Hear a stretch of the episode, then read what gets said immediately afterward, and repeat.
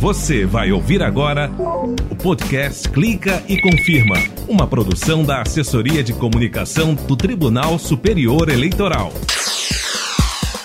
Opa, eu sou o Rimac Souto e este é o Clica e Confirma, o podcast produzido pelo Tribunal Superior Eleitoral. Clica e Confirma. E vamos com um Clica e Confirma especial Eleições 2020. Desta vez sobre a expectativa, os preparativos para o segundo turno em 57 municípios. O balanço foi no sentido positivo. Felizmente, nós tivemos é, relato de um trabalho bastante tranquilo, o que nos deixou muito satisfeitos. Deu tanto trabalho para se preparar e foi tão tranquila ao executar. E vamos saber também como estão os preparativos da Justiça Eleitoral do Amapá para as eleições na capital Macapá em dezembro, já que a disputa havia sido adiada devido à falta de energia na região. Clica e confirma. Decisões. Começamos o Clica e Confirma pelo Amapá, mais especificamente pela capital Macapá, onde a população ficou sem energia elétrica por cerca de três semanas. As eleições foram adiadas para os dias 6 de dezembro, primeiro turno, e 20, também de dezembro, se a disputa para o cargo de prefeito for para o segundo turno. O TSE definiu as datas na sessão plenária do dia 19 de novembro, mas o corregedor-geral eleitoral, ministro Luiz Felipe Salomão, apresentou na sessão plenária do dia 24 de novembro uma instrução sobre o horário eleitoral gratuito e também sobre um aumento no teto dos gastos na cidade. Os ministros determinaram que a propaganda em rádio e TV volte a ser transmitida imediatamente, além de autorizar um gasto maior para candidatos a prefeito e vereador. Eles concordaram com o entendimento do ministro Luiz Felipe Salomão de que o adiamento aumentou o período de campanha e, consequentemente, os valores dos gastos. A restrição ao, horário eleitoral gratuito suprime dos candidatos e agremiações relevante meio de propaganda e compromete a livre circulação de ideias em período crítico da campanha, faltando apenas duas semanas para as eleições. No caso específico, candidatos e legendas se encontram em situação na qual, de um lado, estão vinculados ao teto inicial de 50 dias de campanha, de 26 do 9 a 14 do 11, e de outro, passaram a ter na reta final da disputa o repentino acréscimo de mais 21 dias, 16 do 11 a 5 do 12. O acréscimo de dias repercute em inúmeras despesas, inclusive extraordinárias, como a contratação de geradores, novo teto de gasto, que representa o acréscimo de 21 dias. Clica e confirma. Perto de você. Com isso, os 292.718 eleitores de Macapá poderão escolher o prefeito, o vice e os vereadores no dia 6 e, se tiver segundo turno, dia 20 de dezembro. Eu converso agora com o desembargador Gilberto Pinheiro, corregedor e vice-presidente do TRE Amapaense, sobre os preparativos para as eleições no município, em meio à pandemia. Desembargador, muito obrigado. Uh, escolher a data não foi assim tão fácil, né? Tendo em vista, entre outras situações, o restabelecimento da energia e questões técnicas, não é? Sim, sim, sim.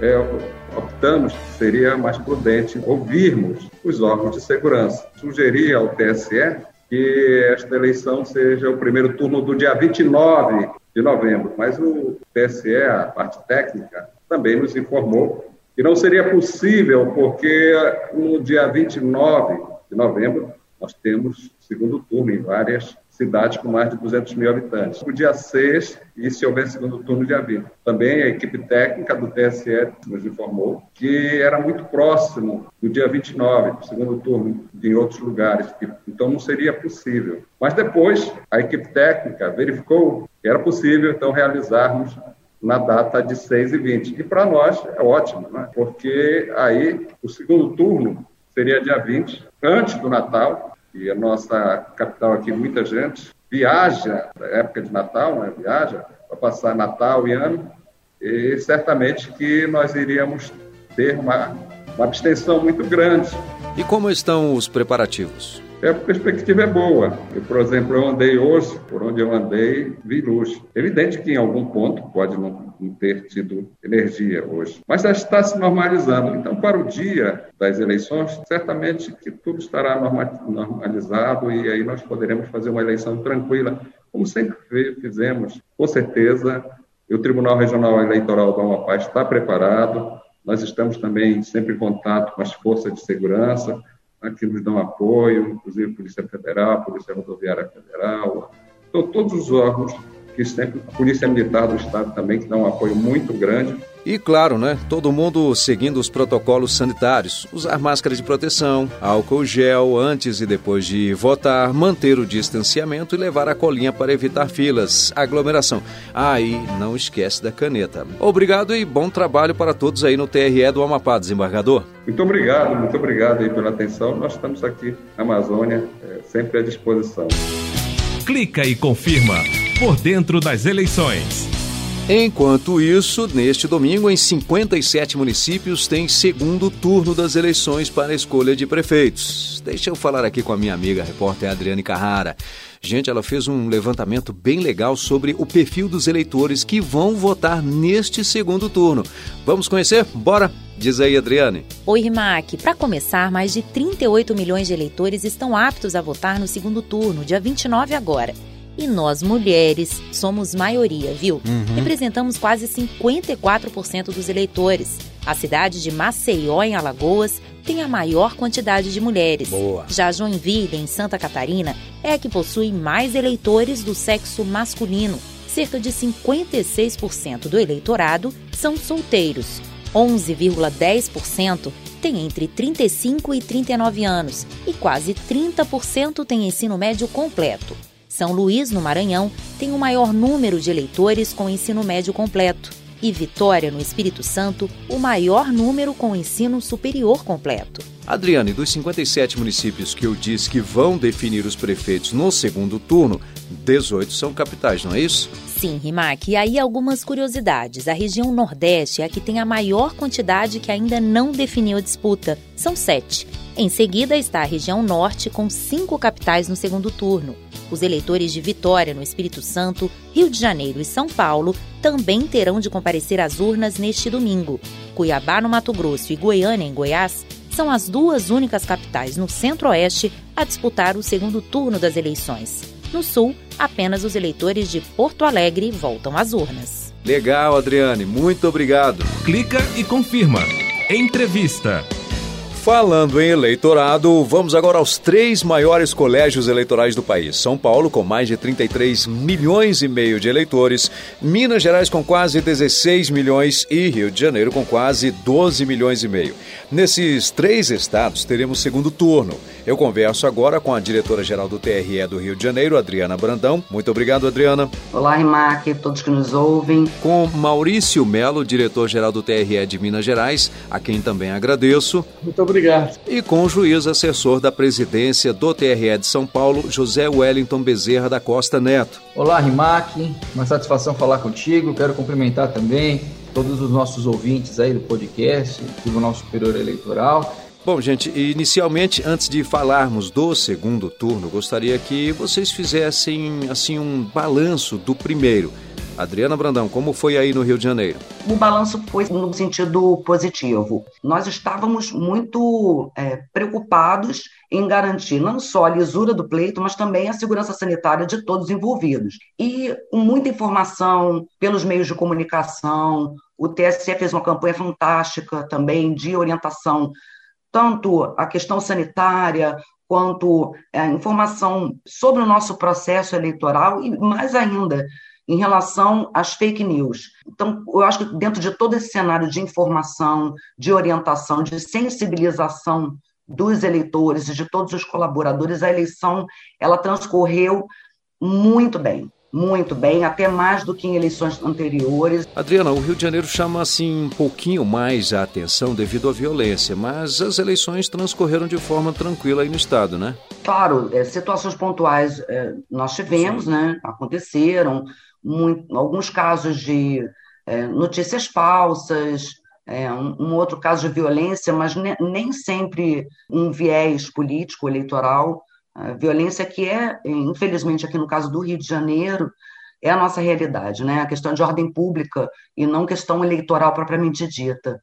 mas apesar das, das ocorrências, a, os órgãos de segurança pública aqui do, do, Rio de Janeiro, eles tiveram uma atuação fantástica, foi todo um, um, um processo de planejamento com inteligência aliado a, a, uma integração feita sob a coordenação do TRE do Rio de Janeiro, e isso contribuiu em muito para que o processo eleitoral aqui fosse além do normal, né, positivamente falando. E em São Paulo, José Wellington, muitas ocorrências? Ocorrências absolutamente corriqueiras, são aquelas bocas de urnas pontuais, né, num, num estado com 645 municípios em, em processo eleitoral, a gente sabe que alguma ocorrência de boca de urna vai acontecer. Tivemos a necessidade de trocar um pouco mais de 500 urnas, né, como num universo de 85 mil urnas, esse também é um número bem reduzido.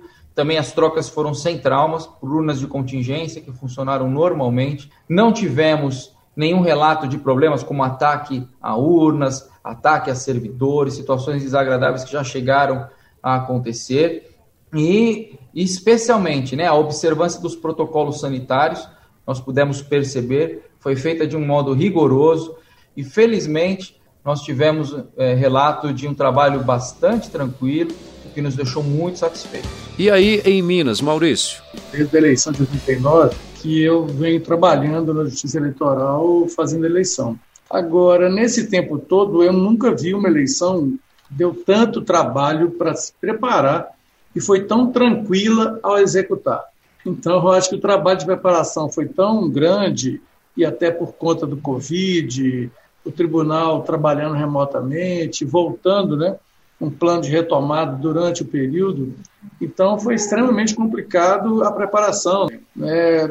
Nós tivemos problemas aí inicialmente com, com as escolas que estavam fechadas, é, energia cortada, tivemos que fazer parceria com o Estado. Aqui o presidente fez um plano de parceiro da democracia que ajudou bastante todo o Estado, os municípios, os juízes, a CEMIG. Então, esse pessoal todo participou e fez uma corrente para que a gente conseguisse colocar a infraestrutura dos locais de votação, inicialmente à disposição para que as eleições ocorressem o quê? As eleições foram muito tranquilas, isso funcionou muito bem. Bom, agora vamos para o segundo turno e eu converso com o juiz assessor da presidência do TRE de São Paulo, José Wellington Bezerra da Costa Neto. Em São Paulo, 15 municípios mais a capital terão segundo turno. Como estão os preparativos? As eleições aí têm sempre números gigantescos. Sim, ah, nós teremos 16 municípios né, que estão, estarão aí envolvidos no processo eleitoral em segundo turno. Ah, os protocolos de segurança sanitária continuarão sendo veiculados, incentivados e a vantagem com que nós contamos já nesse momento é o fato de já ter havido né, um primeiro processo eleitoral, uma, uma primeira, um primeiro turno com esses protocolos sendo é, utilizados o que já permitiu que o eleitor internalizasse aquilo que fez, né? Ele intuitivamente vai repetir aquele processo. E, eventualmente, até aquele que teve alguma dificuldade, ele já vai com atenção para aquilo que, que po possa não ter sido é, observado, corrigirmos o que possa ter saído é, não tão a contento, e certamente que teremos um segundo turno mais tranquilo. Teremos uma redução aí de 645 para 16 municípios, fora as eleições proporcionais, né, que também geram bastante trabalho, que agora estão encerradas, então só para cargos majoritários. Em Minas Gerais, são quatro as cidades com mais de 200 mil eleitores e que terão segundo turno. Contagem, Governador Valadares, Juiz de Fora e Uberaba.